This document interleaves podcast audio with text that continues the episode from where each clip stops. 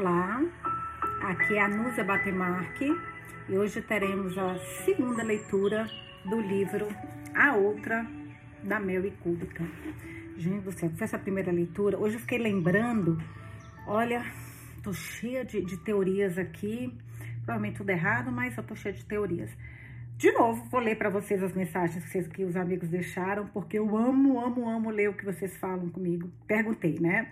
É, mal começou o livro e já temos vários mistérios. Estou muito curiosa pelo que vem por aí. E você? O que achou dessa primeira leitura? Aí a Carol Zen. Oi, eu vou, eu vou acompanhar. Desculpa anterior, acabei não acompanhando, mas já tinha lido. Sem problema, amor. O importante é ler. Adorei a escolha desse. Tem o um e-book, mas ainda não tinha lido. Vamos ler juntas. A Eris Lúcia. Finalmente consegui acompanhar no primeiro dia de leitura. Estou adorando, adorando o livro, também estou curiosa. Eva! A Cristiane Barros. Gostei desse início. Já deu vontade de continuar a leitura. Mas não fui muito com a cara desse Will chorão. Chorão e traidor. Se é que ele é traidor, né, gente? Tô numa dúvida. Tá, tá, tô cheia, eu falei, tô, tô cheia de dúvida. Ela mesmo falou, nunca imaginou. Sei lá, tá esquisito isso. Mas vamos ver. A a Denise Almeida. Gostei muito da primeira leitura e também estou muito curiosa a Vânia Ramos. Eu gostei. Vários mistérios para serem resolvidos. Achei interessante ter essa volta no tempo também. É, e eu fiquei, na, quando começou a aparecer a Camila, que também é outra dúvida, né, gente? Quem é essa Camila? O que, que ela, qual a importância dela aqui nessa história? Meu, menina bem a dona da razão, né? É, a Claudinha, olha que bonitinha. Oi, pessoal. Achei muito fofinha ela cumprimentando todo mundo. Meu Deus, já na primeira leitura, cheio de questões, dúvidas e um assassinato. Deve vir muitas emoções por aí, já estou adorando. A Cidinha, ai, nos é linda. Nós é que agradecemos por cada leitura maravilhosa. Beijo, meu amor. Que livro é esse? Já começou com vários suspenses. Estou amando e ansiosa pelos próximos capítulos. A Graziella, Quantos mistérios. Curiosa para saber mais sobre o filho mais velho também, gente. O que aconteceu com Otto? E acho que a irmã do Will não se matou, foi assassinada também. Será? Porque lembra que o cara falou, o policial, que ela não tinha nada para ser, para ser, cometer suicídio? Que começa as teorias. tipo jogos horazes. KKK, seu cabelo tá lindo. Aí ontem minha filha tinha voltado do salão, tava lindo, mas olha hoje. A pessoa lava, sai, sai tudo, aquele, aquele glamour que a gente sai do salão. Mas obrigada, amor. A Mônica Madureira. Adorando seu podcast. Obrigada, meu amor. Seus comentários nos aproximam. Te descobri em fevereiro na leitura do livro Fica Comigo. Até o momento foram 17 livros maravilhosos. Só agora consegui acompanhar um, um, um time no mesmo tempo que a gente. Nossa, eu fiquei muito feliz com a sua mensagem, Mônica. Muito, muito mesmo. A Carol. Acho que essa leitura será daquelas que suspeitamos de tudo e nada sabemos. A minha são sempre assim no suspense. E uma carinha de, dando risada. Já suspeito da Camille. Adoro ler contigo, Nusa. E acompanhar os comentários das amigas aqui deixa a leitura mais gostosa. Eu amo, gente. Vocês não têm noção como eu fico esperando as mensagens de vocês. Amo. A Luffy Breiner. Bom dia, Nusa, sua linda. Estou amando a primeira leitura. Ai, que suspense. Beijos. Obrigada pelo carinho, Lu. A Dani Masson, estou amando essa leitura. Haja suspense. E um coração, um olhinho, um emotion do olhinho de coração. A Julinha tem um ar soturno, muito interessante, Julia Siene, diferente das outras leituras. A mulher do passado é um pouco assustadora, não é? KKK. Eu também, meio estranho aquela mulher, né? A Camille. Também estou curiosa, Nusa. E quem sabe seus palpites podem ser os certos dessa vez? Se for, vai ser a primeira vez. Juro por Deus, Julinha, nunca acertei, nunca. A Cristina Denadai mistérios. Nusa, fiquei com saudade das nossas leituras. Ai, que linda. Achei sede bem densa e negativa. Jura, Cris? Eu não achei, não. Também a mulher foi traída, né? Acho que ela tá bem triste com isso. Também as coisas que aconteceu com o filho, que a gente não sabe ainda o que é, né? Não sei, vamos acompanhar. Camille sem noção, total, pois pega tudo da colega e diz ao contrário. O Will é o lobo e Belle de cordeiro. Muitas perguntas. Pois é, exatamente assim. A Sônia, Sônia RDB. Quanto mistério e muito por vir. O Will pode ser suspeito. Teve um tempo. Então, gente, eu pensei nisso. Olha só o que ela falou a Sônia. É muito interessante isso. Teve um tempo que a esposa não lembra o que aconteceu. E a sobrinha também não apareceu. Será que a Alice se matou mesmo? Lembra que, a, que ela lembrou que tomou um vinho, que ele serviu um vinho, depois ela dormiu. Gente, ninguém dorme com uma taça de vinho. Juro por Deus. É como se tivesse alguma coisa nesse vinho. Olha com minhas teorias. Sei lá, esquisito, né? E sabe o que eu lembrei também? No primeiro capítulo, lembra que ela viu um homem no alto, que é bem na casa da, da menina que morreu, que devia ser o marido dela, e que ela cumprimentou e o cara não cumprimentou? Será que o Will já tava de rolinho? Sei não, viu? Olha, pensando aqui, sei lá, vamos ver. A Regina Araújo Almeida, a. Oi, Nusa, como sempre, você está rezando nas escolhas das leituras, linda. E já estou aqui tentando decifrar esse suspense. Muita coisa para desvendar, também acho.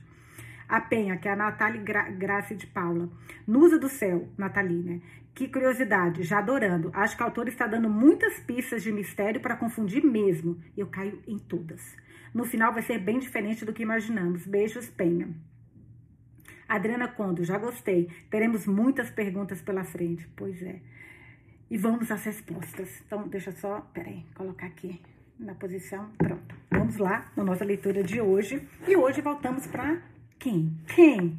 Camille. E é engraçado porque, olha, tá um capítulo Camille e uma, um capítulo sede. Não sei que momento vai mudar, mas por enquanto tá cada uma, cada não, não, né, tem vários sede e um Camila, mas é como se ela fosse importante. Página 45. Eu desapareci naquela noite, depois que Will e Cédia se conheceram. Estava louca de raiva, de aversão por mim mesma.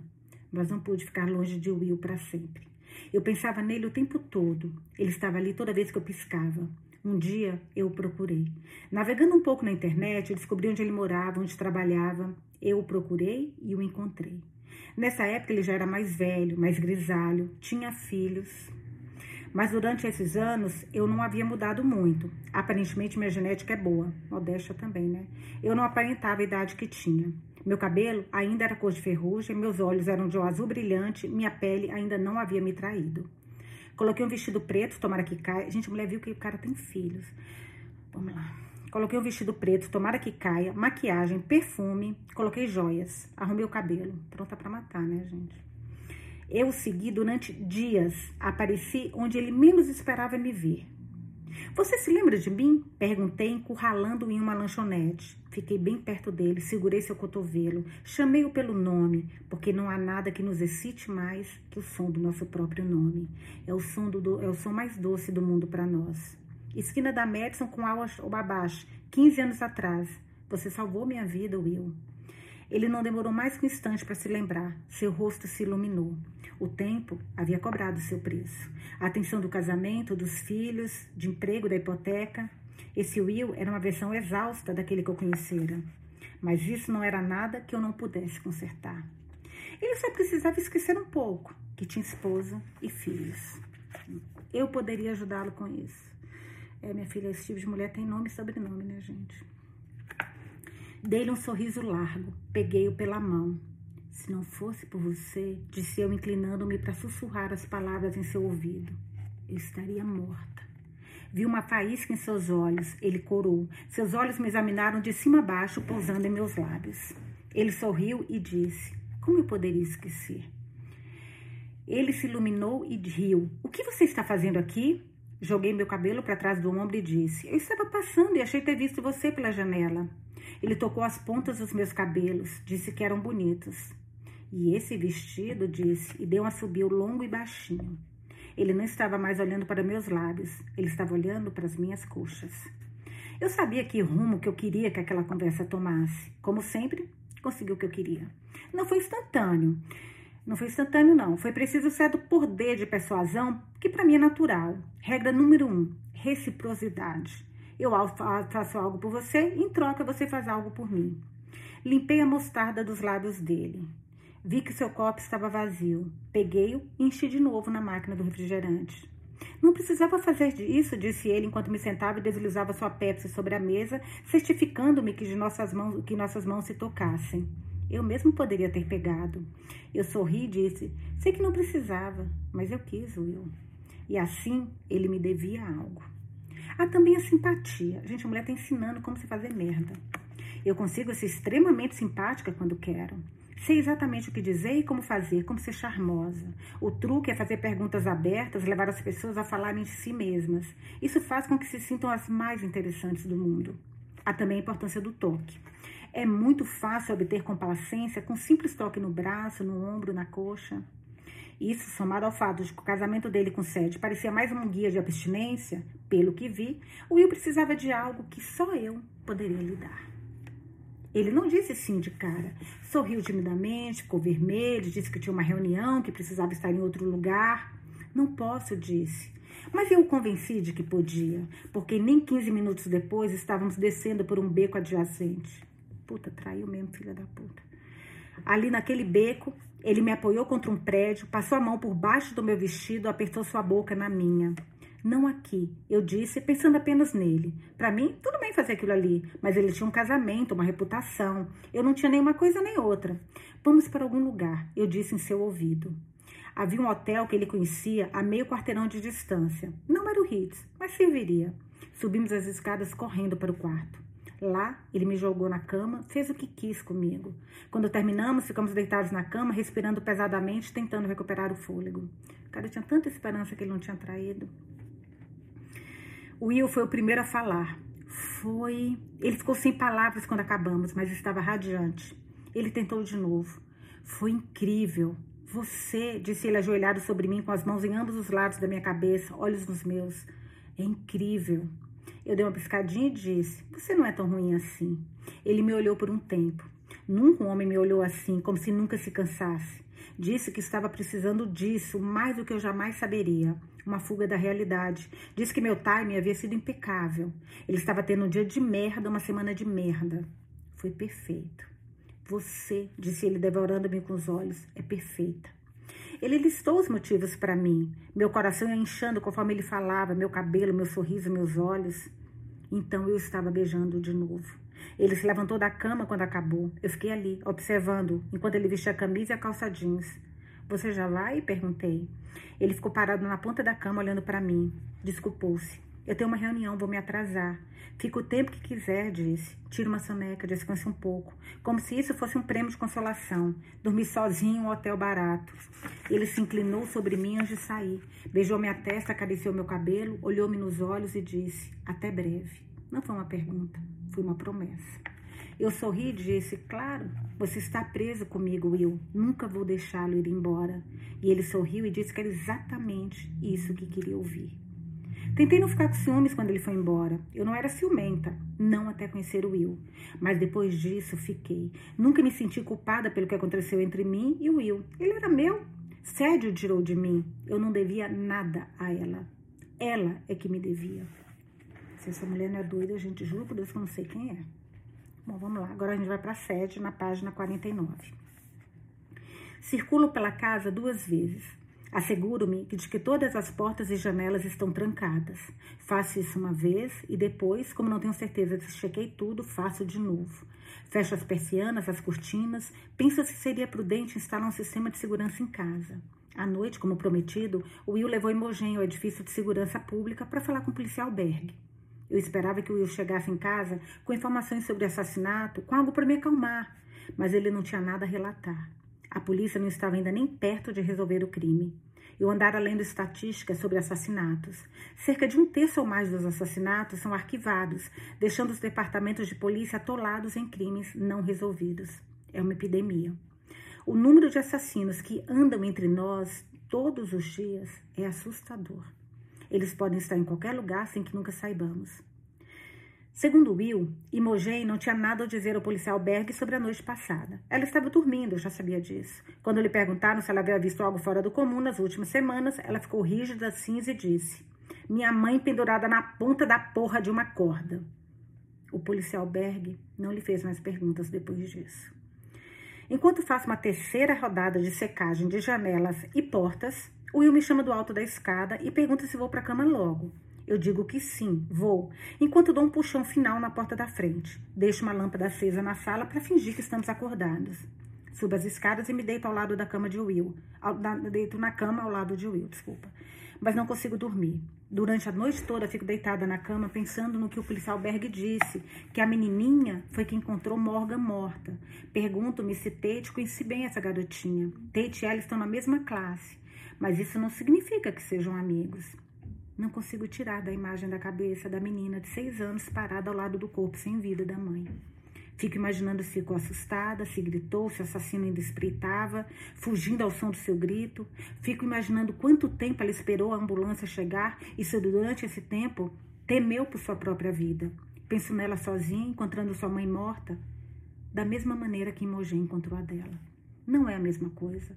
Suicídio e assassinato são duas coisas muito diferentes. Mesmo assim, é inimaginável para mim pensar no que essas garotas viram em sua vida, em sua curta vida. Ao meu lado, o Will dorme como uma pedra, mas eu não. Porque enquanto estou deitada sem conseguir dormir, começo a me perguntar se o assassino ainda está na ilha conosco ou se já se foi. Ao pensar nisso, deslizo para fora da cama, meu coração acelera. Tenho que ter certeza que as crianças estão bem. As cachorras em suas caminhas no canto do quarto percebem e se levantam também. Faço psh para elas quando eu se vira na cama puxando o lençol. No piso da madeira, sinto meus pés descalços frios, mas está escuro demais para procurar meus chinelos. Saio do quarto e sigo pelo corredor estreito. Vou primeiro ao quarto de Tate, paro diante da porta. Tate dorme com a porta aberta e uma luz acesa para manter os monstros afastados. Sete anos, né?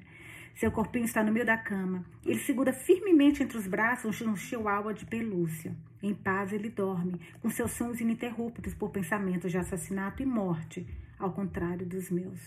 Fico imaginando com o que está sonhando, talvez com cachorrinhos e sorvete. O que Tate sabe da morte? O mesmo que eu sabia de morte quando eu tinha sete anos, se é que eu sabia de alguma coisa. Vou para o quarto de Otto. Há um telhado em frente à janela do cômodo, um telhado de ardósia que paira sobre a varanda da frente. Uma série de colunas fáceis de escalar o mantém em pé. Entrar ou sair não seria muito difícil no meio da noite. Meus pés instintivamente aceleram enquanto atravesso o corredor e digo a mim mesma que Otto está seguro, que com certeza o mesmo intruso não subiria o andar de cima para entrar mas nesse momento não tenho tanta certeza. Giro a maçaneta e abro a porta silenciosamente, aterrorizada de pensar no que vou encontrar do outro lado. A janela aberta, a cama vazia. Mas não é o caso. Otto está ali. Otto está bem. Fico à porta observando por um tempo. Chego mais perto para olhar melhor, prendo a respiração para não acordar. Ele parece em paz, apesar de ter chutado o cobertor para os pés da cama e de seu travesseiro estar no chão. Está com a cabeça no colchão. Pego o cobertor e o puxo sobre ele, lembrando-me de quando era mais novo e me pedia para dormir com ele. Quando eu concordava, ele jogava seu braço pesado sobre meu pescoço e me segurava assim. Não me soltava a noite inteira. Ele cresceu muito rápido. Eu queria que o tempo voltasse. A seguir, vou para o quarto de Imogen. Põe a mão na maçaneta e a giro lentamente. A gente ia ter medo de entrar no quarto dessa menina. Juro por Deus, eu não ia entrar nunca na minha vida. Capaz dela matar o assassino, do jeito que essa minha é doida. Põe a mão na maçaneta e a giro lentamente, tomando cuidado para não fazer barulho. Mas a maçaneta não gira. A porta está trancada por dentro. Não posso ver se ela está bem. Afasto-me da porta, desço a escada com as cachorras em meus calcanhares, mas estou andando devagar demais para o gosto delas. De repente elas me ignoram e descem correndo o resto da escada, cortando o vestíbulo em direção à porta dos fundos. Suas unhas batem no piso de madeira como teclas de máquina de escrever. Paro diante da porta da frente e olho pela janela lateral. Desse ângulo, vislumbro a casa dos Baines. A movimentação lá, mesmo essa hora tardia. A luz lá dentro e algumas pessoas circulando. É a polícia em missão. Fico imaginando o que encontrarão. As cachorras choramingam na cozinha, roubando minha atenção da janela. Elas querem sair. Abro a porta de correr de vidro e elas saem disparada. Vão direto para o canto do quintal, onde recentemente começaram a cavar a grama. Essa escavação incessante se tornou a mais recente compulsão delas e também meu tormento. Bato palmas para que parem. Faço uma xícara de chá e me sento à mesa da cozinha. Procuro coisas para fazer. Não faz sentido voltar para a cama porque sei que não vou dormir. Não há nada pior que ficar deitada na cama, inquieta, preocupada com coisas sobre as quais não posso fazer nada. Na beira da mesa está o livro que o Will está lendo, um romance policial de casos verídicos, com um marcador no centro. Levo o livro para a sala, acendo uma luz e me sento no sofá cor de calêndula de Alice para ler.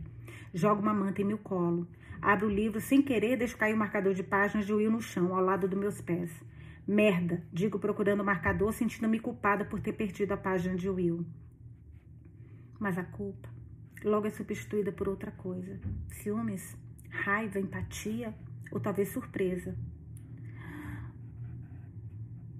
Uh, porque o marcador não é a única coisa que cai das páginas do livro, porque há ali também uma foto de Erin, a primeira noiva de Will a mulher com quem ele deveria se casar em vez de comigo. Caraca, meu, esse homem não para de fazer merda. Ô homem, ô burro, meu Deus do céu. Burro, burro, burro.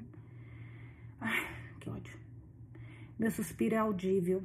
Oh, gente, eu, eu detesto traição. Detesto. Não fica com a pessoa, mas não trai, não. Meu suspiro é audível.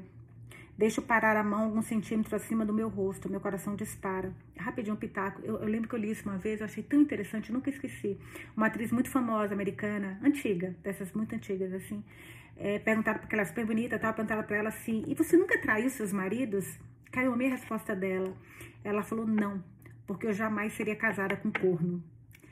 Achei isso, meu, é, é isso. Meu, você tá, o que você faz com o seu marido ou com a sua esposa é de uma sacanagem sem noção, né? Trair. Meu suspiro é audível. Deixo pairar a mão alguns centímetros acima do seu rosto. Meu coração dispara. Por que o Will está escondendo uma fotografia de Erin dentro deste livro? Por que o Will ainda tem essa fotografia? A foto é antiga, talvez de uns 20 anos. Erin parece ter uns 18, 19 anos. Seu cabelo está bagunçado, seu sorriso despreocupado. Olho a foto, os olhos de Erin. Sinto uma pontada de ciúmes porque ela é linda, muito magnética. Opa, mas como posso ter ciúmes de uma mulher morta? O Will e eu já namorávamos havia mais de um mês quando ele mencionou o nome dela.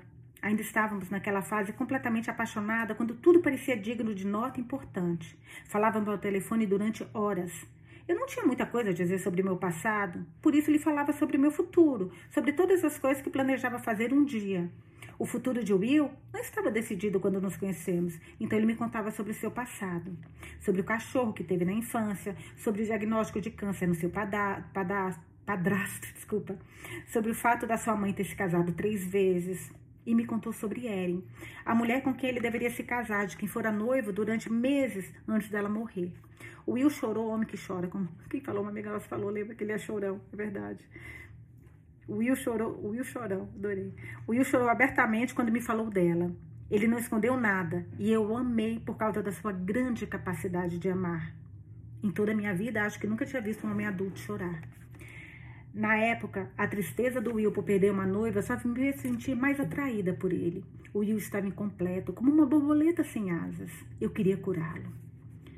Faz muitos anos que o nome dela não surge. Não que fiquemos falando dela, mas de vez em quando, ou uma vez ou outra, era mencionada e nos fez calar, nos faz calar. Só o nome já tem muito peso. Mas por que o Will tiraria essa foto de Deus sabe onde para carregá-la consigo? Por que agora, depois de tanto tempo? Olha a autora com esse monte de pergunta pra gente, oh meu Deus. Roça a fotografia, mas não tenho coragem de pegá-la. Ainda não. Eu só vi uma fotografia de Erin até agora, uma que o Will me mostrou anos atrás porque eu pedi. Ele não queria, mas eu insisti. Eu queria saber como ela era. Quando pedi para ver uma foto, ele me mostrou todo cauteloso. Ele não sabia como eu reagiria. Tentei fazer cara de paisagem, mas não havia como negar a dor aguda que sentia por dentro. Ela era de tirar o fôlego. Naquele instante eu soube. O Will só me amava porque eu era a segunda escolha dele. Ele só me amava porque ela estava morta. Passo o dedo sobre a pele clara de Erin. Não posso sentir ciúmes. Simplesmente não posso. E não posso ficar brava. Seria insensível da minha parte pedir que ele a jogasse fora. Mas aqui estou eu, depois de todos esses anos, sentindo que estou em segundo plano em relação a uma mulher morta. Então pego a foto e a seguro. Não vou me permitir ser covarde. Eu a encaro algo tão infantil em seu rosto, tão audacioso e cru, que sinto uma enorme necessidade de repreendê-la por tudo que está pensando enquanto faz graça para a câmera, provocante ou ousada. Coloco a foto e o marcador em qualquer parte do livro, levanto-me e o levo à mesa da cozinha. Deixo lá de repente e perdi a vontade de ler. Lógico, né? As, as cachorras começaram a latir. Não posso deixá-las lado de fora latindo no meio da noite. Abro a porta e a chamo, mas elas não vêm. Sou obrigada a sair do quintal para que me deem atenção. Sinto o piso gelado em meus pés descalços. Mas esse desconforto é secundário em comparação que sinto por dentro quando sou absorvida, engolida pela escuridão. A luz, a luz da cozinha desaparece depressa enquanto a noite de dezembro se fecha sobre mim. Não vejo nada. Se houvesse alguém parado na escuridão do nosso quintal, eu não saberia. Um pensamento indesejado me invade.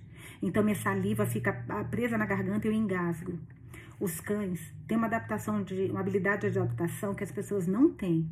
Eles conseguem ver muito melhor do que os humanos no escuro. Isso me faz pensar no que as cachorras estão vendo, que eu não consigo, que eu não estou por quem e por quem estão latindo.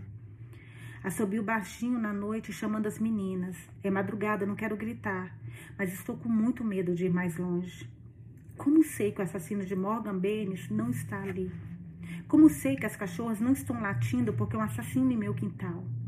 Iluminada pela luz da cozinha, sou como um peixe em um aquário. Não vejo nada, mas quem estiver ali, se houver alguém, pode me ver facilmente. Sem pensar, dou um súbito passo para trás. O medo é avassalador. Sinto uma enorme necessidade de voltar para a cozinha, trancar a porta atrás de mim e fechar as cortinas. Mas as cachorras seriam capazes de afastar um assassino sozinhas? Então, de repente, as cachorras param de latir.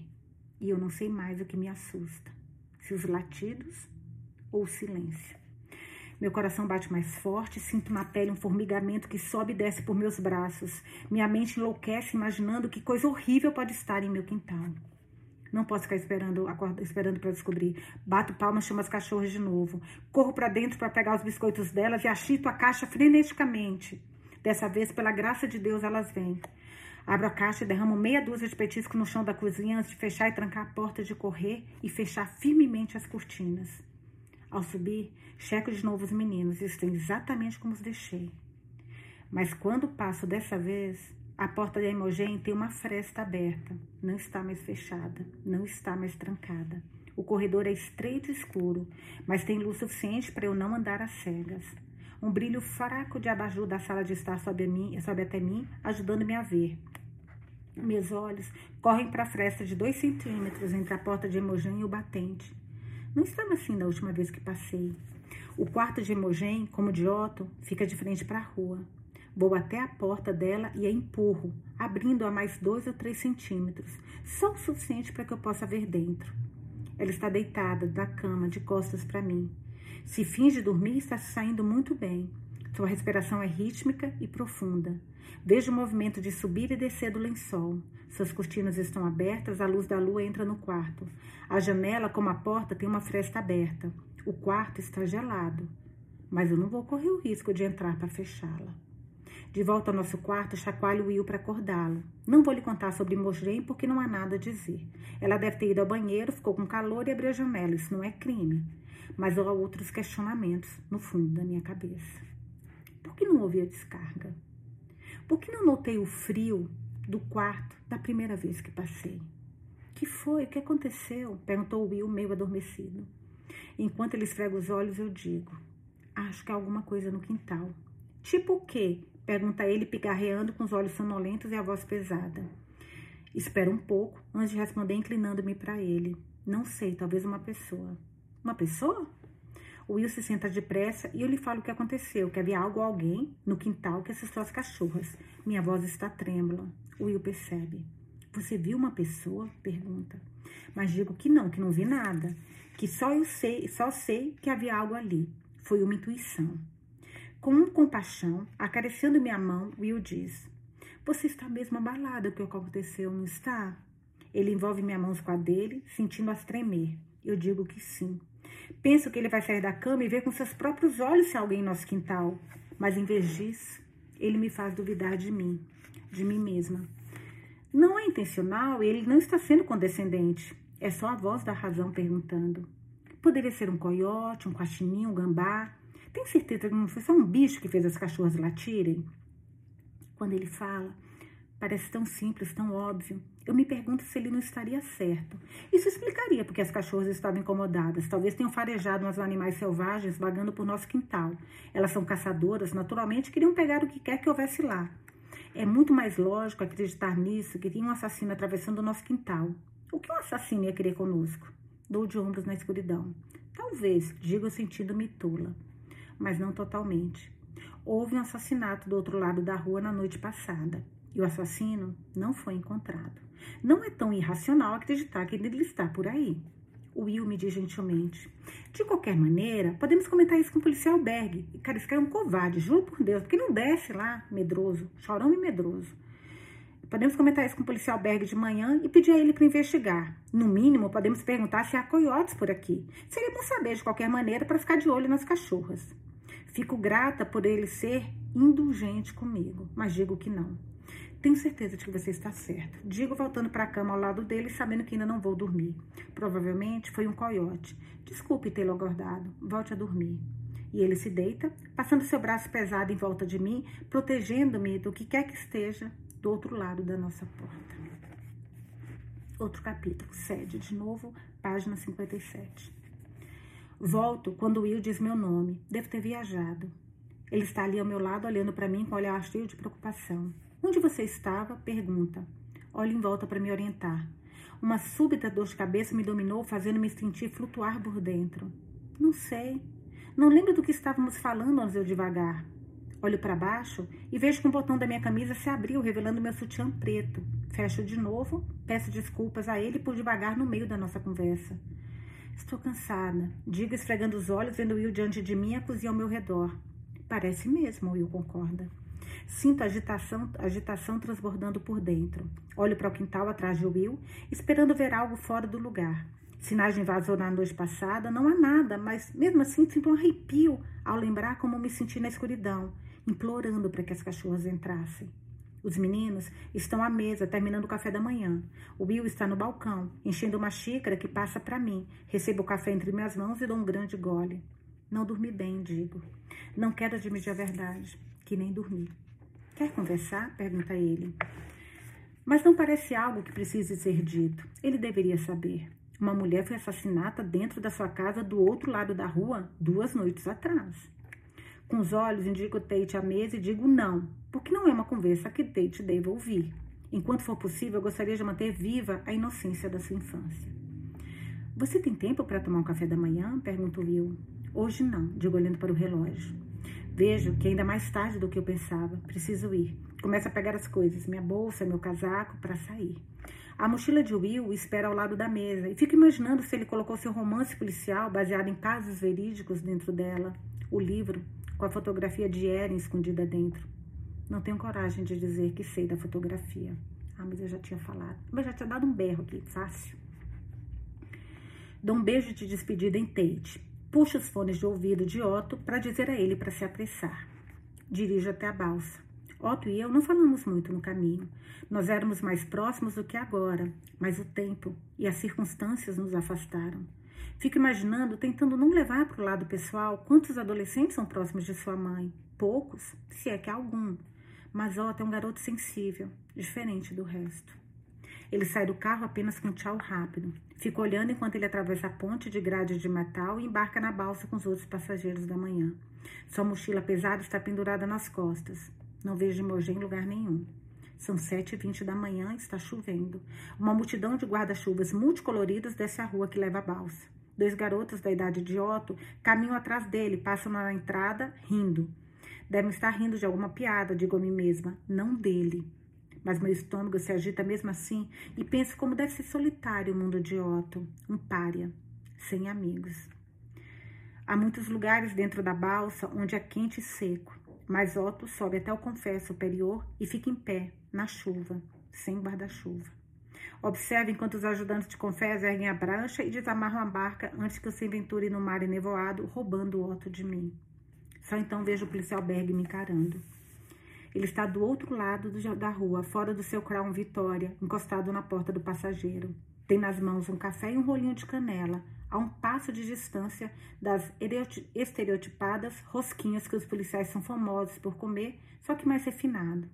Quando ela acena para mim, sinto que estava me observando o tempo todo, olhando enquanto eu esperava Otto partir. Ele ergue o chapéu para mim, aceno para ele pela janela do carro. O que normalmente faço nesse momento é subir a colina de ré, pelo mesmo caminho que desci. Mas não posso fazer isso com o policial olhando. Mas não importa, porque o policial Berg abandonou seu posto e está atravessando a rua em minha direção. Ele faz um gesto de manivela com a mão para eu abrir a janela. Aperto o botão e o vidro desce. Gotas de chuva entrou no meu carro, amontoando-se no interior da porta. O policial Berg não está de guarda-chuva, mas com capuz de um casaco impermeável, com capuz de um casaco impermeável sobre a cabeça. Não parece incomodar com a chuva. Ele enfia a última mordida do rolinho na canela na de canela na boca, empurra tudo com um gole de café e diz: Bom dia, doutora Fost. Ele tem um rosto gentil para um policial, sem um olhar pétreo habitual que imagino quando penso na polícia algo de cativante nele, um pouco de timidez e insegurança, que me agrada. Dou-lhe bom dia. Que dia, diz ele, uma beleza. A expectativa é que não chova o dia inteiro, mas o sol não aparecerá tão cedo. Onde vivemos, na costa do Maine, o clima é temperado pelo oceano. As temperaturas não são tão amargas quanto em Chicago nesta época do ano, embora faça frio. O que ouvimos dizer é que a Bahia costuma congelar no inverno e as balsas são forçadas a vencer banquisas para transportar as pessoas indo e vindo do continente.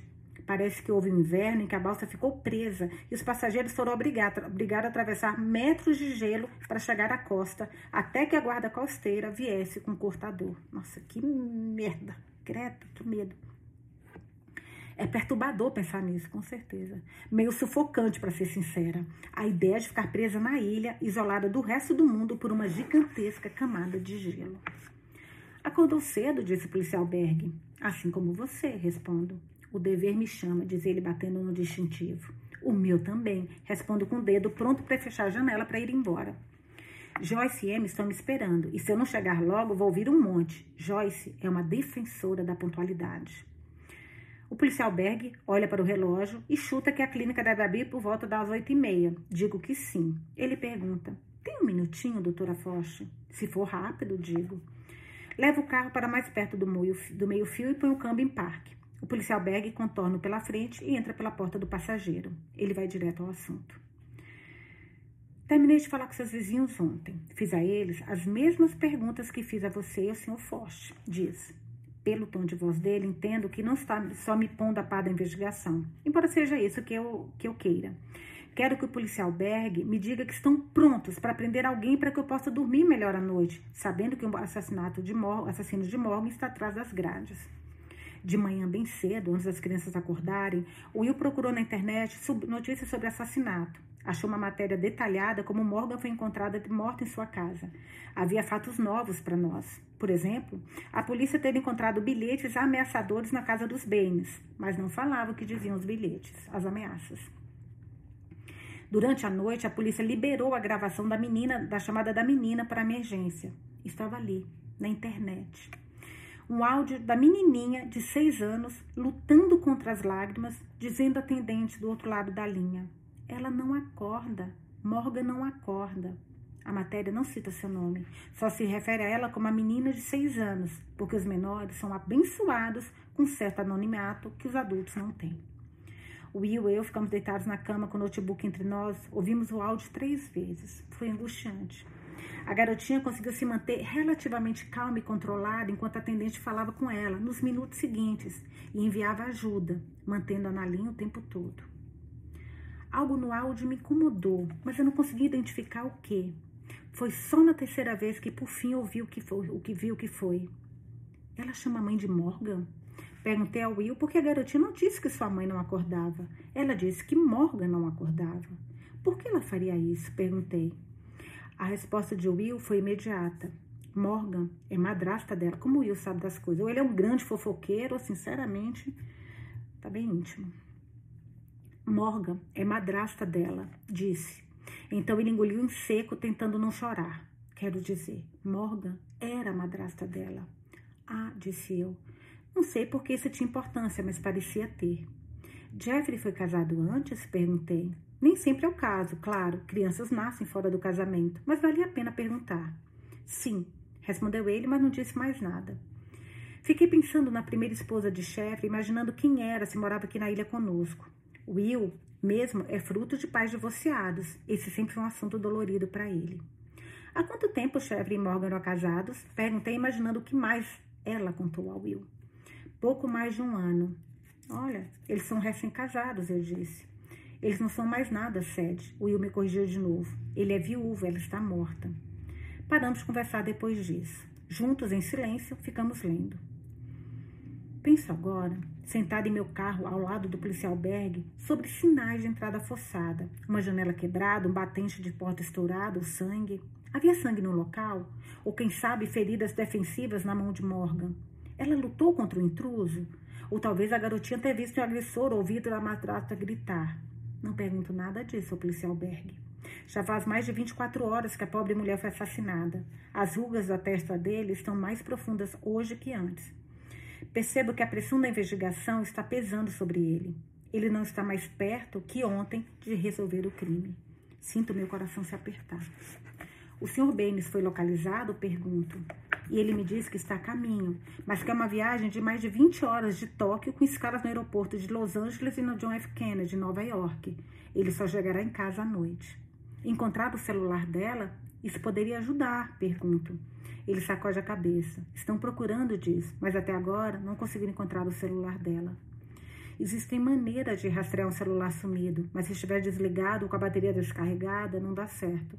Conseguir um mandado para os registros de uma empresa de telecomunicações é maçante, leva tempo, mas estamos trabalhando nisso, diz. O policial Berg se ajeita no banco, vira o corpo para mim, com os joelhos agora apontados em minha direção. Eles esbarram na alavanca do câmbio. Há gotas de chuva no casaco e no cabelo dele, e glacê no lábio superior. Você me disse ontem que nunca se encontrou com a senhora Benes, diz ele. Tenho dificuldade para afastar os olhos do glacê ao responder. Isso mesmo, nunca nos encontramos. Havia uma, mulher da foto, uma foto da mulher na internet. Segundo o jornal, ela tinha 28 anos, 11 a menos que eu.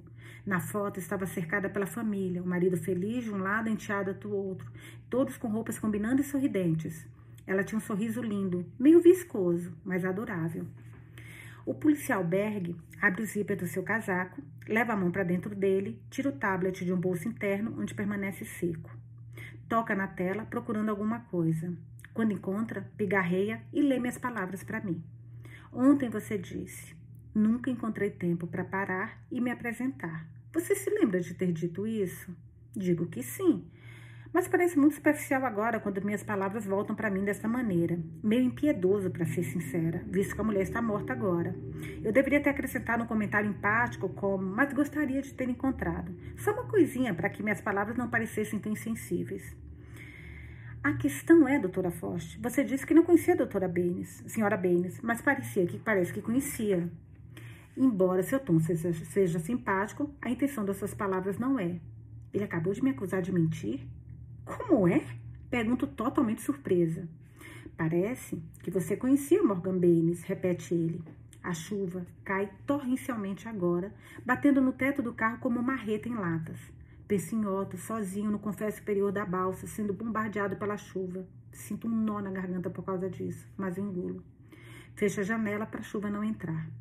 Faço questão de olhar nos olhos do policial quando afirmo a menos que o único aceno pela janela de um veículo em movimento conte como relacionamento, um relacionamento policial Berg, eu não conhecia Morgan Baines.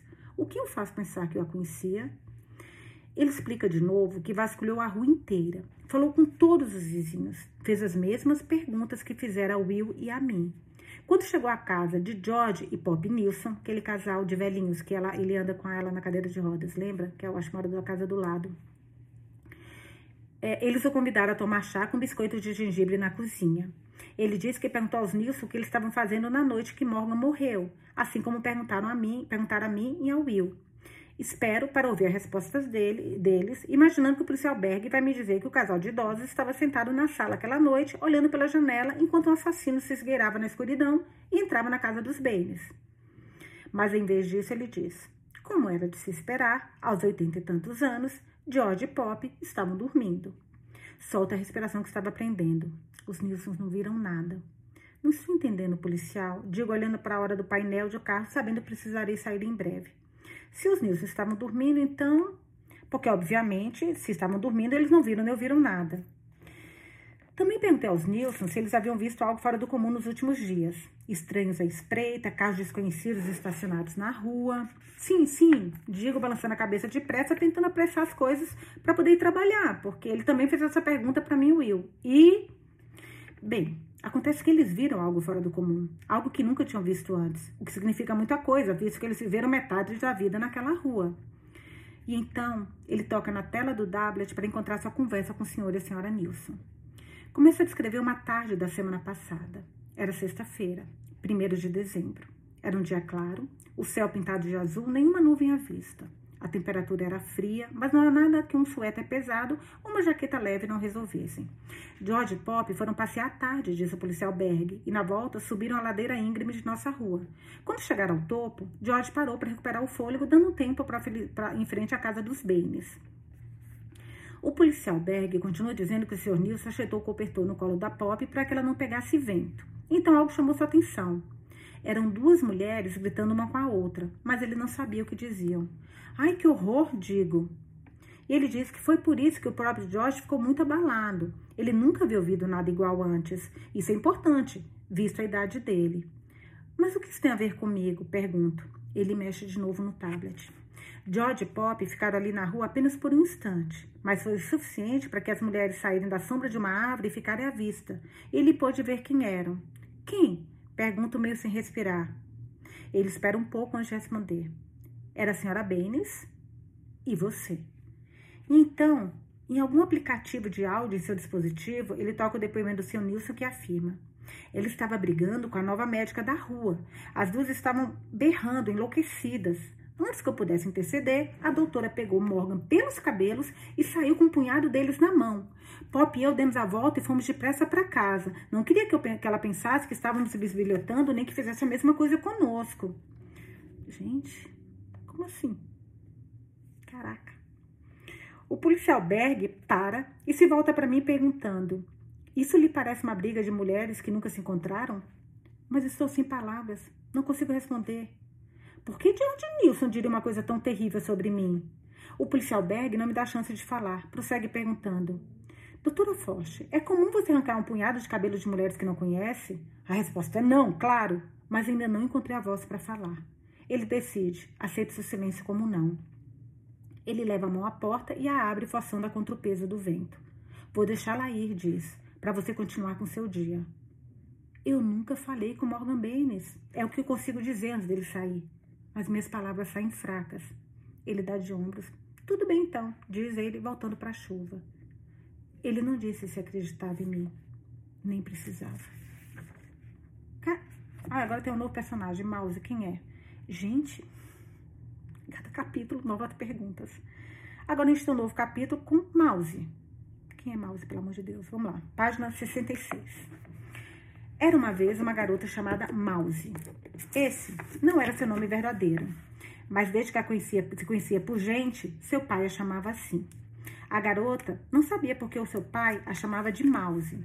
Ela não perguntava, temia que se chamasse a atenção para o fato, ele parasse de usar o apelido e ela não queria que isso acontecesse.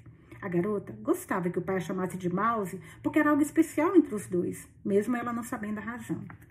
Mouse passava muito tempo pensando nisso. Ela tinha ideia sobre o motivo do seu pai chamar por esse apelido.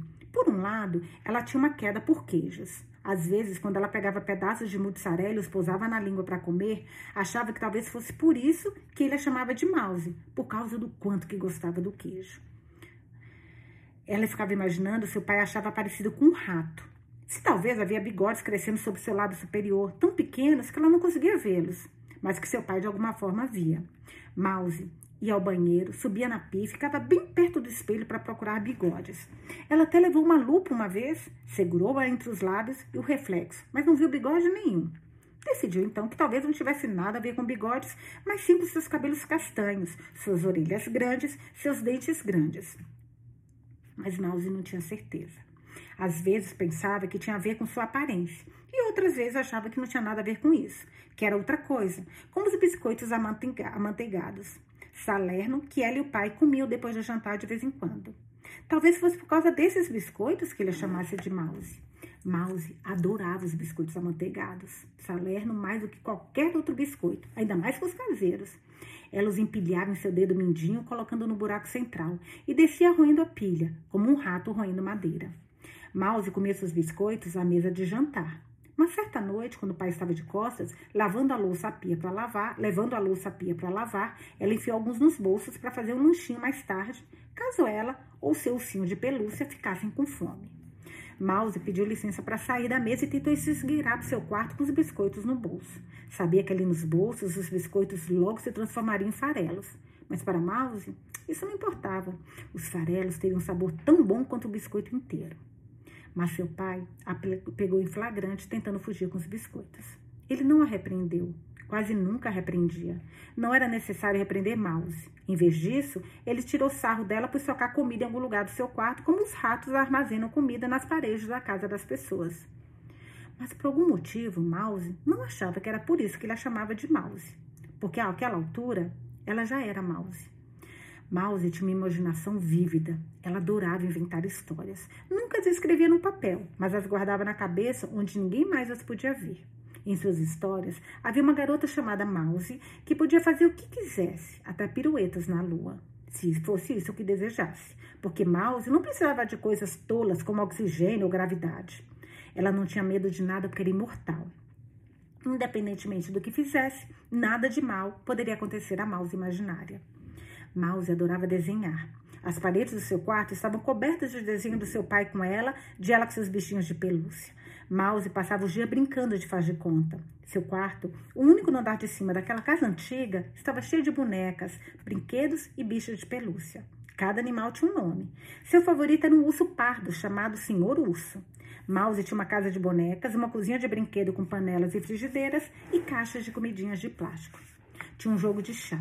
Ela adorava colocar as bonecas e os bichinhos em um círculo no chão, à beira do tapete de malha listrado, e servir a cada um uma xicrinha de chá e um donut de plástico. Ela pegava um livro na estante e lia em voz alta para os seus amigos antes de colocá-los na cama. Mas às vezes, Mouse não brincava com seus bichinhos e bonecas. Às vezes, ela ficava em sua cama e fingia que o chão ao seu redor era lava quente, escorrendo do vulcão para o outro lado do quarto. Ela não podia pisar no chão por risco de morte. Nesses dias, Mouse ia da cama para cima de uma mesa para ficar segura. Ela andava precariamente por cima da mesinha branca, cujas pernas tremiam, ameaçando se quebrar. Mouse não era uma menina grande, mas a mesa era velha, frágil. Não era para aguentar uma criança de seis anos. Será que é a filha do cara? Mas isso não importa. Aqui, viu a Morgan morta? Sei lá, seis anos, né? Mas isso não importava, porque logo Mouse estava subindo em um cesto cheio de roupas sujas. Ao fazê-lo, ela tomava cuidado para não pisar no chão, dando um suspiro de alívio quando já estava em segurança dentro do cesto. Porque, embora o cesto estivesse no chão, era seguro. A lava não podia engolir porque ela era feita de titânio e Mouse sabia que o titânio não derretia. Ela era uma garota inteligente, mais inteligente que qualquer outra menina de cidade que ela conhecia. Dentro do cesto de roupa suja, a garota cavalgava as ondas do vulcão até que a lava esfriasse e formasse uma, formasse uma crosta, e o solo estivesse seguro para voltar a andar. Só então ela se aventurava fora do cesto e voltava a brincar na beira do tapete da malha com o Sr. Urso e suas bonecas. Às vezes, Mouse achava que isso, sua tendência de desaparecer em seu quarto, quietinho como um ratinho de igreja, como dizia seu pai, e brincar o dia inteiro, era a razão pela qual ele a chamava de Mouse. Difícil dizer, mas uma coisa era certa. Mouse adorava esse nome. Até o dia em que a mamãe falsa chegou. Daí, ela não gostou mais. Caraca. Gente, que livro, hein? Meu Deus, eu tô... Vamos lá. Voltamos para a sede agora, um novo capítulo com ela, página 69. Estou sentada no chão do saguão da clínica. Diante de mim há uma mesa de atividades, dessas destinadas a manter as crianças entretidas enquanto esperam. O carpete escuro embaixo de mim é fino e barato. Está com as pontas levantadas em algumas partes e tem manchas que se misturam ao nylon, de modo que não dá para ver, a menos que a pessoa esteja tão perto quanto eu. Estou de pernas cruzadas no chão, sentada de frente da mesa de atividades que fica de frente a um jogo de encaixar. Observe enquanto minha mão coloca um bloco em forma de coração na abertura certa. Há uma menina do outro lado da mesa. À primeira vista, ela parece ser cerca de quatro anos. Tem um par de tranças tortas. Fios de cabelos louros escapam dos elásticos, caindo sobre seus rosto e olhos, onde ela os deixa sem se preocupar em afastá-los. Seu moletom é vermelho. Seus sapatos não fazem par. Um é um sapatinho tipo boneca, de couro preto, e o outro uma sapatilha de balé preta. Um erro bastante fácil de cometer. Minhas pernas começam a doer. Descruzas procurando uma posição diferente para me sentar, mais adequada a uma mulher de 39 anos. A cadeira da sala de espera chama minha atenção, mas não posso me levantar do chão ainda, porque a garotinha está do outro lado da mesa, do outro lado da mesa está me olhando com expectativa. Vá, diz ela sorrindo estranhamente. Vou aonde? Pergunto. Minha voz é estrangulada. Pigarreio e tento de novo. Vou aonde? Desta vez pareço mais comigo mesmo. No chão, meu corpo está rígido, minhas pernas doem, minha cabeça dói, estou com calor. Não dormi nem um pouco a noite passada, estou pagando por isso hoje. Estou cansada e desorientada. A conversa dessa manhã com o policial Berg agitou meus nervos, fez um dia ruim ficar ainda pior. Vá, diz a menina de novo. Quando olho para ela sem dizer nada, ela diz: É a sua vez. Minha vez? Pergunto surpresa. Sim, você é o vermelho, lembra? Mas ela não diz vermelho, ela diz bemeio. Bemeio, lembra? Lembra? Sacudo a cabeça. Não devo estar prestando atenção porque não me lembro porque não sei do que ela está falando. Até que ela aponta as contas vermelhas na parte superior de uma montanha russa da mesa, que sobe e desce pelos arames vermelhos, pelas curvas espiraladas vermelhas. Ah, digo, estendendo a mão para tocar as contas vermelhas de madeira. O que? O que devo fazer com as vermelhas? É como se ela estivesse Será que eu tô doida? Mas ela tem, ela tem momentos de, como aquela hora com o Will, de, sabe? Como se ela não sabe o que está ou com aquela hora que ela tomou vinho e não lembra de nada. Será que ela tem momentos de esquecimento, gente? Será? O ranho escorre do seu nariz. Seus olhos estão meio vidrados, como se ela estivesse febril. E não preciso pensar muito para saber por que ela está lá. Ela é minha paciente, foi me ver. Ela tosse forte, esquecendo de cobrir a boca. As crianças sempre fazem isso. Você faz assim, diz ela enquanto com sua mão suja e cheia de germes pega uma fileira de contas amarelas e as conduz pela subida pela espiral amarela. Você faz assim, diz quando as contas por fim chegam ao outro lado e elas as solta. Ela leva as mãos aos quadris e olha para mim com expectativa. Sorriu para a garota e começa a empurrar as contas vermelhas. Mas antes que ela chegue longe, ouço alguém sibilar. Doutora Forte, atrás de mim. É a voz de uma mulher claramente irritada. O que está fazendo aí, doutora Forte? Eu me volto e vejo Joyce atrás de mim. Sua postura ereta, sua expressão firme. Ela diz que meu paciente das 11 já chegou, que está me esperando na sala de exames 3. Levando-me lentamente, sacudo minhas pernas rígidas. Não faço ideia de por que achei que seria uma boa me sentar no chão e brincar com a garotinha. Digo a ela que tenho que voltar ao trabalho e que talvez possamos brincar de novo mais tarde. E a garota sorriu timidamente para mim. Ela não estava tímida antes, mas ficou. Ela mudou e acho que tem a ver com algo com a minha altura. Agora que estou em pé, não tenho mais um metro de altura como ela, sou diferente. Ela corre para a mãe e abraça seus joelhos. Que graça de menina, digo à mãe. Ela me agradece por brincar com a filha. Ao meu redor, a sala de espera está cheia de pacientes. Fico Joyce pela porta do saguão e pelo corredor. Mas quando chego, vou para o lado oposto da sala de exames, para a cozinha, onde me sirvo de um pouco de água gelada, dando um tempo para recuperar o fôlego. Estou cansada, estou com fome e minha cabeça ainda dói. Joyce me segue até a cozinha. Ela me olha como se fosse muita coragem da minha parte beber água em um momento quanto esse, quando temos um paciente esperando. Essa Joyce é chata, hein? Joyce não gosta de mim. Vejo isso em seus olhos toda vez que ela olha para mim. Não sei porque Joyce não gosta de mim. Não faço nada que a faça não gostar de mim. Digo a mim mesma que não tem nada a ver com o que aconteceu em Chicago, que não há como ela saber disso. Não, isso ficou lá, porque eu me demiti. Foi, olha, puta, mais uma, um mistério. Foi a única maneira de uma acusação de negligência não acabar com a minha carreira. Mas não sei se eu voltaria a praticar medicina de emergência. Foi uma mácula em minha confiança, se não em meu currículo. Digo a Joyce que estou indo, mas ela fica me observando com sua roupa azul esverdeada e seus sapatos de calçados de enfermagem com as mãos nos quadris. Ela faz cara feia e só então noto o relógio na parede atrás dela, cujos números vermelhos me informam que é 1h15 da tarde. Ah, digo, não pode ser. Não posso estar tão atrasada. Minha postura médica é bem decente. Sou famosa por ficar um pouco demais com os pacientes, mas não tanto. Olho para o meu relógio, certeza de que está atrasado, de que ele é o culpado pelo atraso em meu cronograma. Mas a hora dos dois relógios bate. Sinto uma frustração crescer dentro de mim. É, equivocada, equivocadamente, Emma agendou muitos pacientes em pouco tempo, de modo que passei o resto do dia me virando para recuperar o atraso. E todo mundo, Joyce, Emma, os pacientes e eu, vai pagar por isso. Mas principalmente eu. Nossa, gente, que esquisito isso. A viagem do carro para casa é curta. É como se tivesse vários momentos que a gente não acompanhou, que não sabe o que acontece, né? Porque a mente dela, sei lá. Eu tô louca? Falem comigo, por favor. A viagem de carro. Deixa a mensagem falando. a viagem de carro para casa é curta. A ilha inteira tem mais ou menos um quilômetro e meio por dois quilômetros e meio, que significa que um dia ruim como esse não tenho tempo antes de relaxar, de chegar, de relaxar antes de chegar em casa. Dirijo devagar, sem pressa. Preciso dar mais uma volta para recuperar o fôlego antes de parar na entrada da minha garagem. No extremo norte do mundo, a noite cai cedo. O sol começa a se pôr logo após as quatro horas, deixando-nos apenas nove horas de luz do dia nessa época do ano, mergulhando o resto da, dos, em vários tons de crepúsculo e escuridão. O céu está escuro agora. Não conheço a maioria dos meus vizinhos. Alguns já vi de passagem, mas a maioria nunca vi, porque é o fim do outono, começo do inverno, época do ano em que as pessoas tendem a se esconder em ambientes fechados. A casa ao lado da nossa é de veraneio, segunda casa de alguém. Está desocupada nessa época do ano. Os proprietários, o Will descobriu e me contou. Se mudam para o continente assim que o outono chega, deixam a casa, deixando a casa abandonada para o velho inverno. O que me faz pensar agora é que uma casa como essa poderia ser vulnerável a arrombamentos, criando um lugar fácil para um assassino se esconder.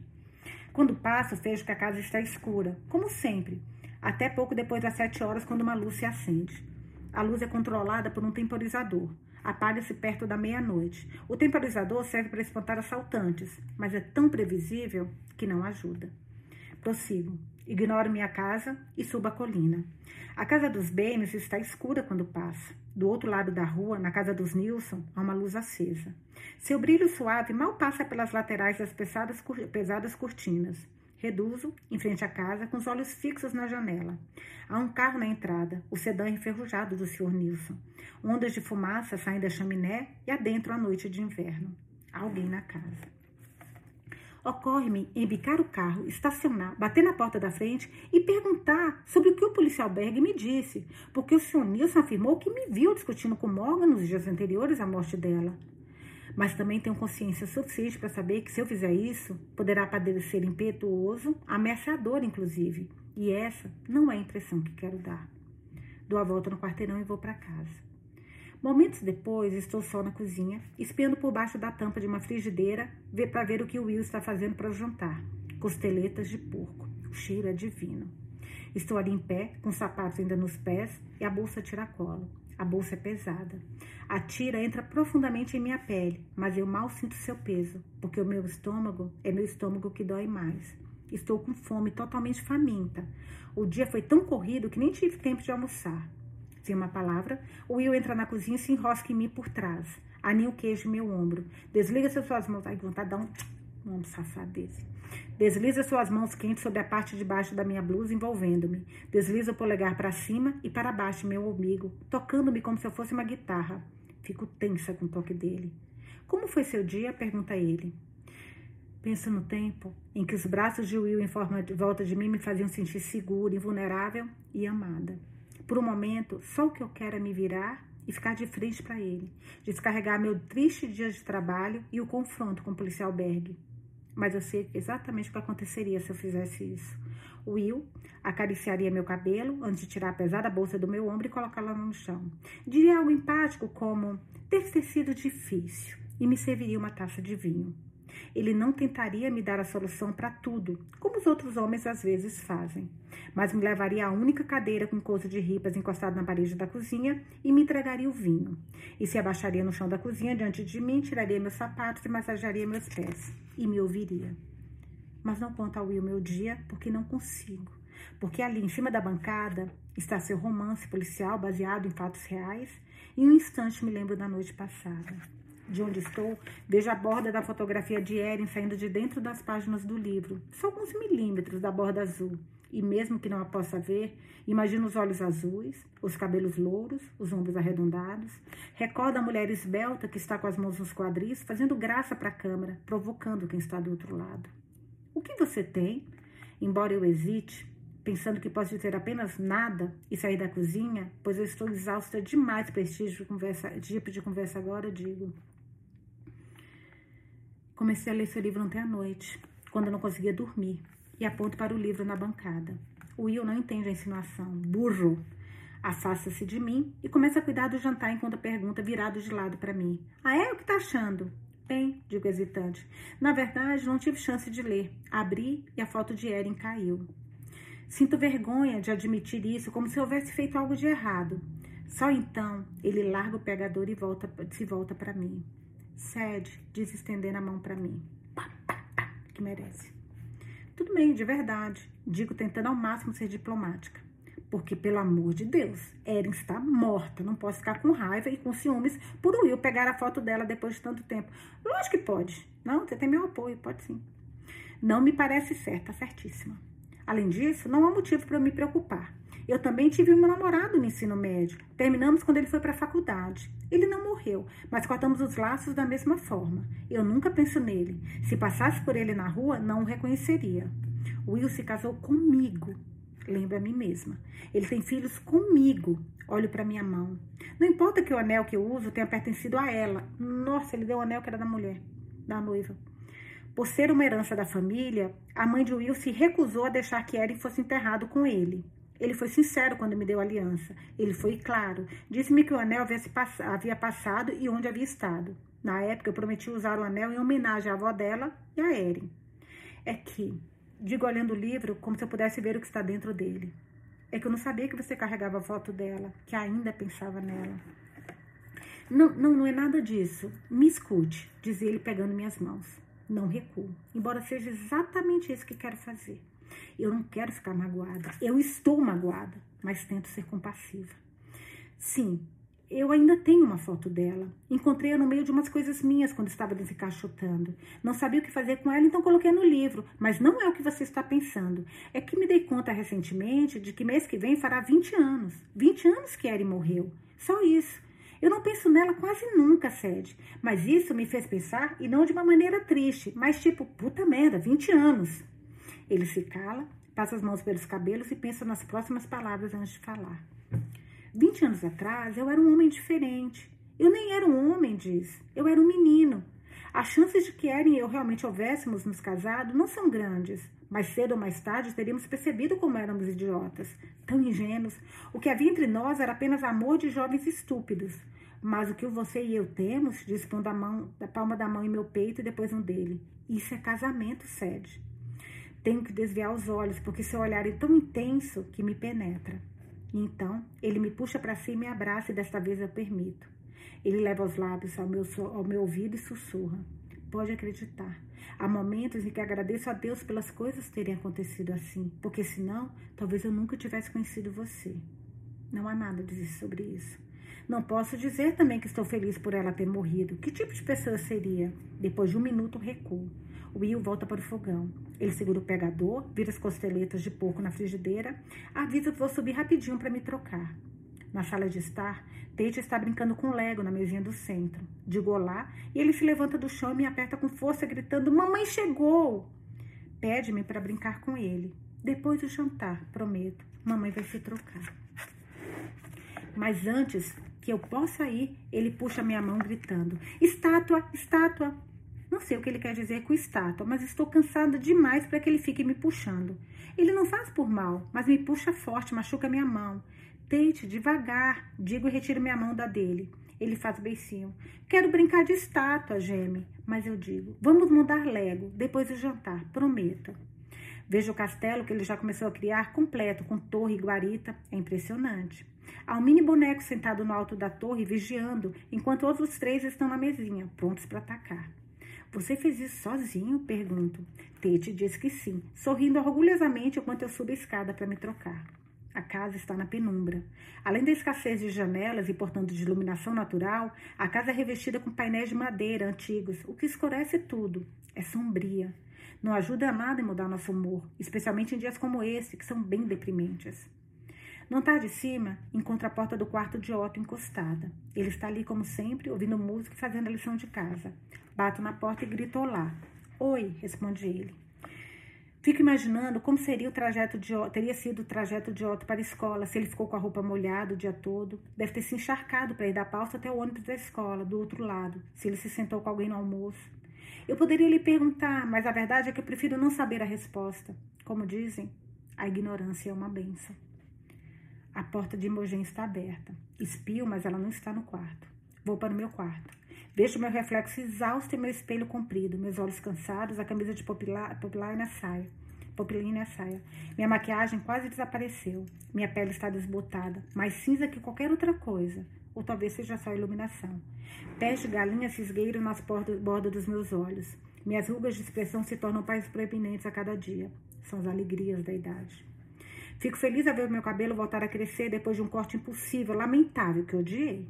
Eu sempre cortava só as pontas, mas um dia minha cabeleireira cortou mais de 10 centímetros. Olhei para ela horrorizada quando terminou, vendo as mechas de cabelo no chão do seu salão.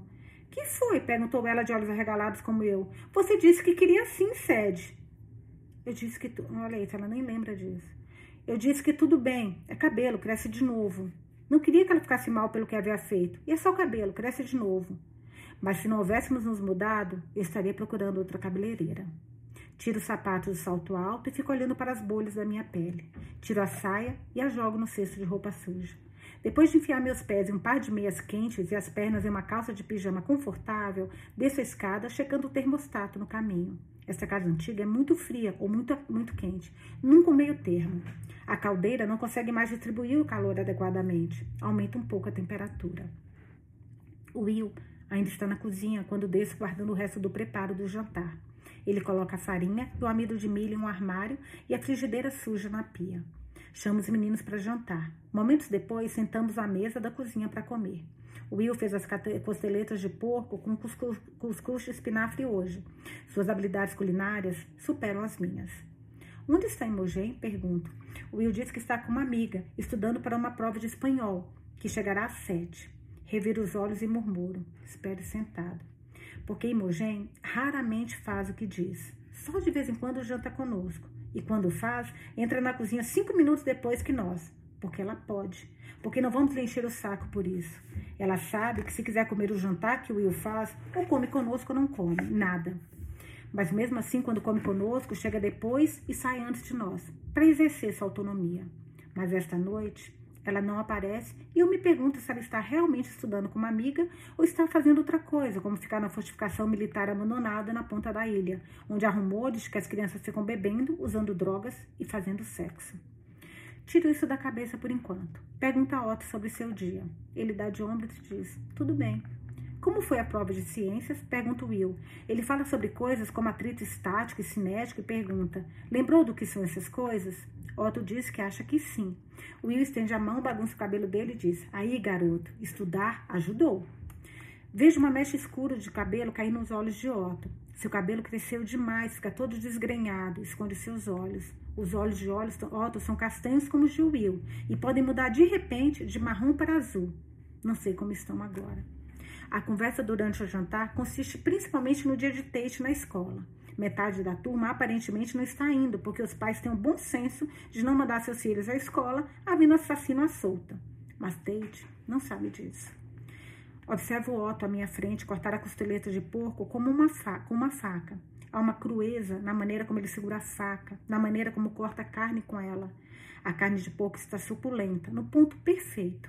Minha faca a corta fácil. Mesmo assim, Otto ataca como se estivesse cozida demais, dura e borrachuda, quase impossível de cortar com a faca serrilhada, mas não está.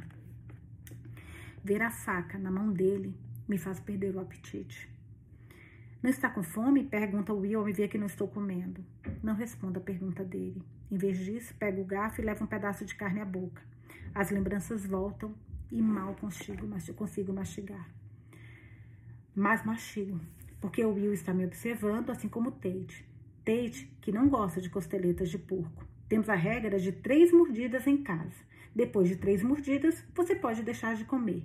Ele só deu uma. Otto, por outro lado, come vorazmente, cortando a carne como um lenhador. Eu nunca pensei muito em facas antes, eram apenas talheres. Isso até o dia em que eu e Will entramos na sala do diretor da escola pública de Otto, em Chicago e lá estava meu filho, sentado em uma cadeira de costas para nós, algemado. Foi chocante ver meu filho com as mãos presas às costas como um criminoso comum. Caraca, imagina você chegar na escola, seu filho tá algemado. Um jovem, jovem, se ele tem 14 agora, imagina. Nossa. O Will havia recebido uma ligação do diretor dizendo que havia um problema na escola e que precisávamos conversar. Eu interrompi meu turno no pronto-socorro. Enquanto me dirigia sozinha para a escola para encontrar Will lá, eu pensava em uma reprovação, em sinais negligenciados de uma dificuldade de aprendizagem que ainda não conhecíamos. Talvez o Otto fosse disléxico. A ideia de Otto enfrentando um problema me entristeceu. Eu queria ajudar. Passei direto pelo carro de polícia estacionado na frente da escola. Nem pensei nisso. Mas então, ao ver Otto sentado na cadeira, algemado, a mamãe ursa que há dentro de mim despertou imediatamente. Acho que não fiquei, nunca fiquei tão furiosa em toda a minha vida. Tire isso dele agora mesmo, ordenei. Você não tem o direito, disse. Mas se o policial tinha direito ou não, eu não sabia. Ele estava a poucos centímetros de Otto, olhando para o garoto cujos olhos estavam grudados no chão, a cabeça inclinada para frente, os braços estranhamente amarrados para trás, de modo que não conseguia se sentar direito. Otto parecia tão pequeno na cadeira, desamparado e frágil. Aos 14 anos, tu acho que agora ele tem 16, né? 14. Caraca, gente, 14. Aos 14 anos, ele ainda não havia passado pelo mesmo estirão de crescimento que outros meninos da sua idade. Era uma cabeça mais baixa que a maioria deles e duas vezes mais magro. Embora o Will e eu estivéssemos ali com ele, Otto estava sozinho, totalmente sozinho. Qualquer um podia ver isso. Isso partiu meu coração. O diretor da escola estava do outro lado de uma grande mesa sombrio. Senhor e senhora Foch, disse levantando-se e estendendo a mão para nos cumprimentar. Uma mão que Will e eu ignoramos. Doutora, corrigiu. O policial deu um sorriso malicioso. Gente, hoje está um pouco mais longo. Tem mais três páginas, quatro páginas. um, dois, três, quatro, cinco, seis páginas para acabar o capítulo. Porque eu detesto parar no meio. Então, eu vou só acabar esse capítulo, tá bom? A gente está na página 80 e termina na página 84. Eu não achei que ia demorar tanto esse capítulo, desculpa. Bom, vamos lá. O saco, mas eu tô adorando, espero vocês também. O saco de evidências no canto da mesa do diretor, como eu logo, logo soube, continha uma faca. E não uma faca qualquer, uma faca de chefe, de 20 centímetros, do jogo premiado de Will, roubada naquela manhã do suporte que ficava no canto do balcão da cozinha. O diretor nos explicou que Otto levara a faca para a escola, escondida em sua mochila. Felizmente, prosseguiu Felizmente, prosseguiu, um dos alunos vira e tiveram o bom senso de formar um professor. E a polícia foi chamada para prender Otto antes que ele pudesse causar algum mal. Nossa. Enquanto o diretor falava, eu só conseguia pensar em uma, outra, uma coisa. Como devia ser humilhante para Otto ser algemado na frente dos seus colegas, ser retirado da sala de aula pela polícia. Porque eu nunca imaginei que fosse possível que Otto levasse uma faca à escola ou que ameaçasse crianças. Aquilo era só um engano, um engano horrível. E eu e Will buscaríamos reparação por nosso filho e por sua reputação manchada. Otto era quieto, gentil, não ostensivamente feliz, mas feliz. Ele tinha amigos, poucos, mas tinha. Sempre cumpria as regras, nunca teve problemas na escola, nunca ficou de castigo, nunca teve que levar um bilhete para casa, nem nunca precisamos falar com o professor. Nunca houve necessidade de nada disso. Portanto, eu facilmente raciocinei que não havia como Otto ter feito algo tão delinquente como levar uma faca para a escola. Após um exame mais atento da faca, Will a reconheceu como sua. Tentou minimizar a situação. É um jogo de facas popular. Aposto que muitas pessoas têm. Mas ninguém poderia contestar o olhar de reconhecimento que atravessou seu rosto. Olhar de choque e horror. Na sala do diretor, Otto começou a chorar. O que você pensou que estava fazendo? Perguntou Will gentilmente, com a mão no ombro do Otto, massageando. Você é melhor que isso, cara. Mais esperto que isso. A essa altura, os dois estavam chorando. Eu era a única com olhos secos. Otto confessou, em poucas palavras. Era difícil ouvir sua voz, às vezes entre soluços ofegantes, que na primavera anterior havia sido alvo de bullying. Ele achava que a coisa pararia, mas a situação só se agravou quando ele voltou à escola em agosto. O que Otto nos disse foi que alguns dos garotos mais populares da escola alegavam que ele estava paquerando outra criança da classe, um garoto. Rumores circularam depressa. Em pouco tempo, não passava um dia em que Otto não fosse chamado de homo, viado, bicha, bicha idiota, diziam. Morra, bicha, morra. Cara, bullying. Meu Deus. Sempre, né? E, mas as pessoas acabam fazendo. Agora mesmo, você viu o menino também lá do Paraná que matou duas crianças porque sofria bullying, levou. Nossa, meu Deus do céu. Esse mundo tá perdido, gente. Otto continuou discorrendo os apelidos que seus colegas de classe usavam. Só quando Otto parou para respirar foi que o diretor perguntou quem especificamente havia dito essas coisas e se havia testemunhas das alegações de Otto ou se era só fofoca. Eu tinha clara sensação de que o diretor não acreditava nele. Otto prosseguiu. Ele nos contou que os apelidos eram só uma parte, porque também houve abusos físicos, ameaças. Eles o encurralavam no banheiro dos meninos ou o enfiavam dentro do armário. E cyberbullying. Tiravam fotos dele alteradas de modo abominável no Photoshop e compartilhavam com todo mundo. Isso partiu meu coração e me deixou furiosa, com razão. Eu queria encontrar os garotos que haviam feito isso com Otto e torcer-lhes o pescoço. Minha pressão arterial subiu. Senti minha cabeça latejar, meu peito também, e me apoiei nas costas de cadeira de Otto para me firmar.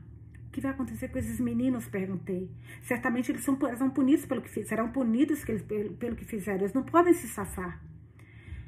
A resposta do diretor foi desanimada. Se Otto nos dissesse quem fez isso, eu poderia falar com eles, disse. Otto olhou para o diretor. Ele nunca contaria quem eram essas crianças, porque se o fizesse, sua vida repentinamente se tornaria ainda mais insuportável do que já era. Que você não nos contou? Perguntou Will, abaixando seu lado de Otto para poder olhá-lo diretamente nos olhos. Otto olhou para ele, sacudindo a cabeça e afirmou: Eu não sou gay, pai. Como se isso importasse. Eu não sou gay, repetiu, perdendo qualquer traço de compostura que ainda restasse. Mas não fora isso que o Will perguntara, porque coisas assim, orientação sexual, não eram importantes para ele ou para mim. Porque você não nos contou que estava sofrendo bullying, o Will esclareceu. E foi então que Otto disse que sim, que havia contado. Caraca, que havia contado para mim. Gente! Oi? Como assim? Ela não lembra de nada? Caraca. Nesse momento, meu coração se apertou tanto que quase desapareceu. A violência estava aumentando em toda a cidade. Isso significava que cada vez mais pacientes apareciam no pronto-socorro com corpo ensanguentado e ferimentos à bala. Minha rotina começou a aparecer. Cadê ela? Não vai responder sobre isso? Vamos lá. Minha rotina começou a aparecer a versão sensacionalista dos PS que vemos na, nos pronto-socorros, né, que vemos na TV. Mas não só em termos de febre e ossos quebrados. Somado a isso, havia o fato de que tínhamos falta de pessoal. Naquela época, meus turnos de 12 horas pareciam ter 15. Era uma maratona constante. Eu mal tinha tempo para esvaziar a bexiga ou comer. Eu ficava aérea quando estava em casa, cansada, sem dormir. Esquecia as coisas. A limpeza dental, pegar uma galão de leite quando voltasse do trabalho, Otto havia me dito que estava sofrendo bullying e eu não lhe dera bola? Ou estava tão perdida em meus pensamentos que não ouvira? Gente, uma mãe nunca ia deixar de ouvir isso. Nunca, ainda mais ela que a gente vê que é uma mãe extremamente preocupada e presente. Não tem sentido isso. Mas vamos lá. Os olhos de Will se voltaram para os meus, perguntando com aquele olhar incrédulo se eu sabia.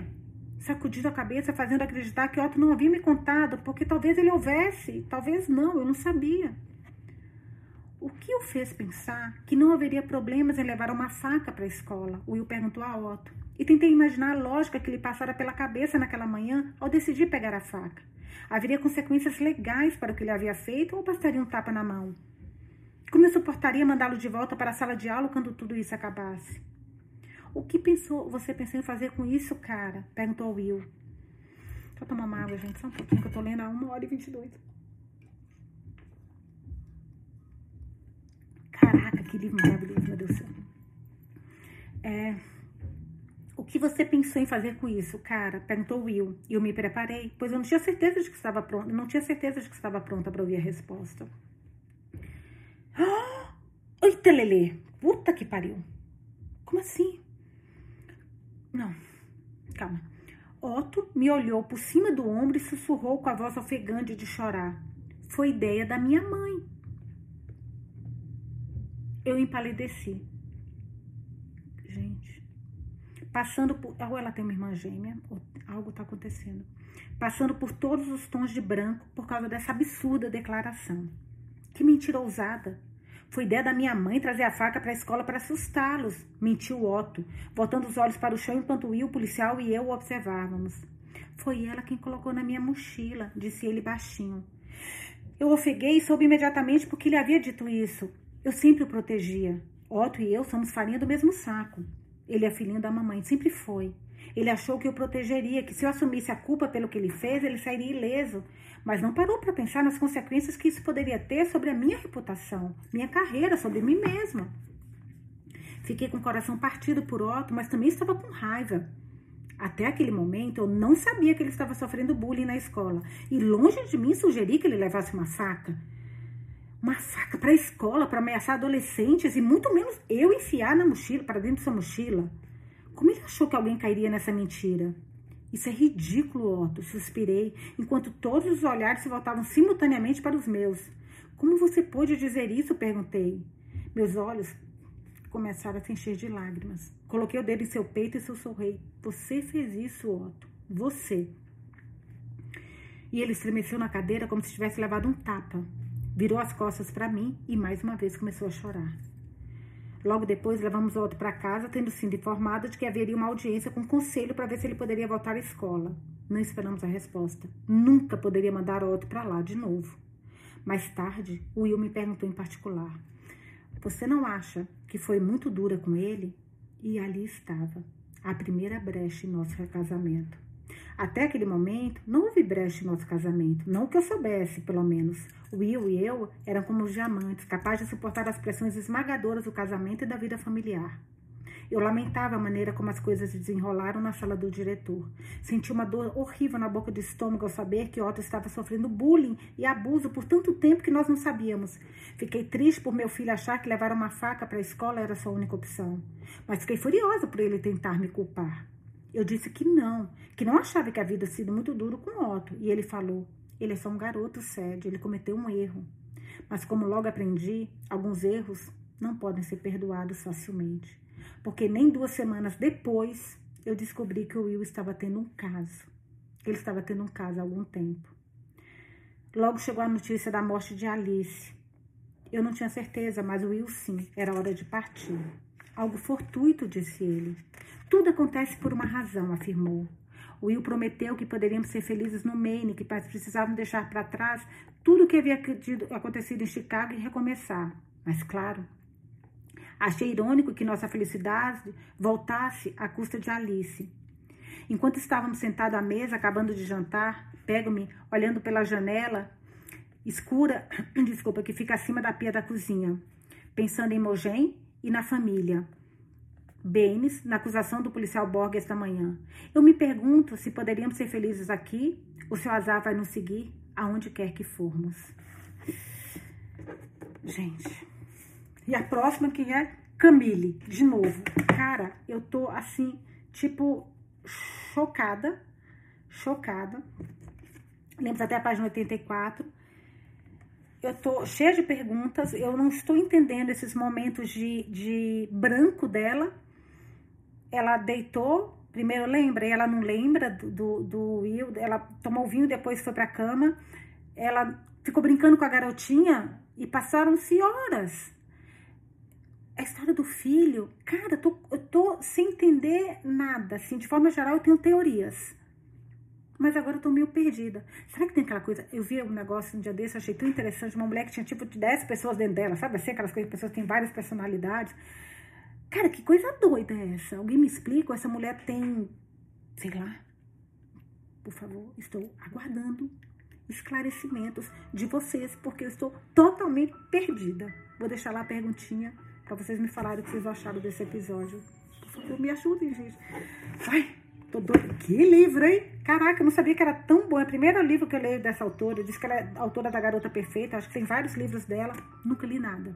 Tô adorando. Espero que vocês também. Desculpa hoje ter sido tão longo. Normalmente eu gosto de mais curtinho.